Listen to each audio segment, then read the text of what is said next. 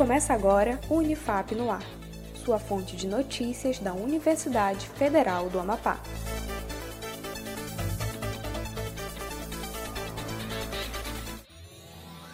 Olá, eu sou Adam Vieira. Você ouve o Unifap no Ar, com as principais notícias, iniciativas e ações comunitárias da Unifap. Vamos às notícias?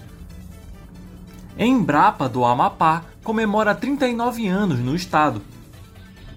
No dia 14 de agosto, a empresa brasileira de pesquisa agropecuária do Amapá completa 39 anos no estado. A vice-reitora da Unifap, professora doutora Simone Leal, parabeniza a Embrapa. Hoje é dia de parabenizar a todos que compõem a equipe Embrapa Amapá pelos seus 39 anos. É uma grande satisfação fazer parte deste momento festivo. Assim, nós, da Unifap, desejamos a Embrapa Amapá muitos anos de sucesso, sempre comprometidos com o desenvolvimento científico do Estado. Parabéns, Embrapa Amapá. A parceria entre Unifap e Embrapa ocorre por meio de um termo de cooperação em pós-graduação assinado em 2016.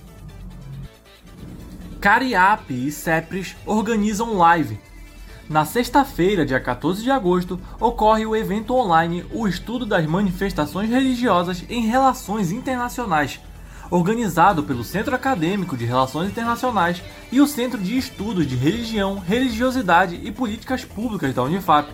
As inscrições são gratuitas e a live ocorre às 6 da tarde no YouTube da Cariap. Você pode acessar os links para inscrição no evento no site da Unifap.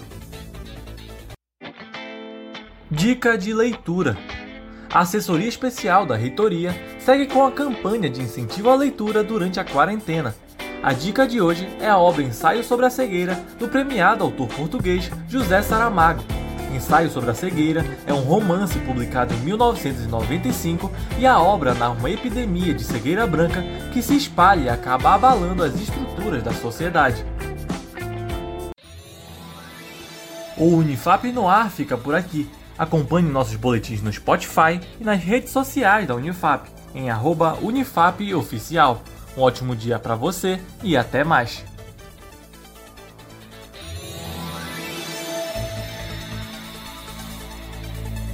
Acompanhe outras notícias no site da Unifap em unifap.br, uma produção da Assessoria Especial da Reitoria, a CESP, Escritório Modelo Unifap Notícias, em parceria com a Rádio Assembleia 93.9 FM.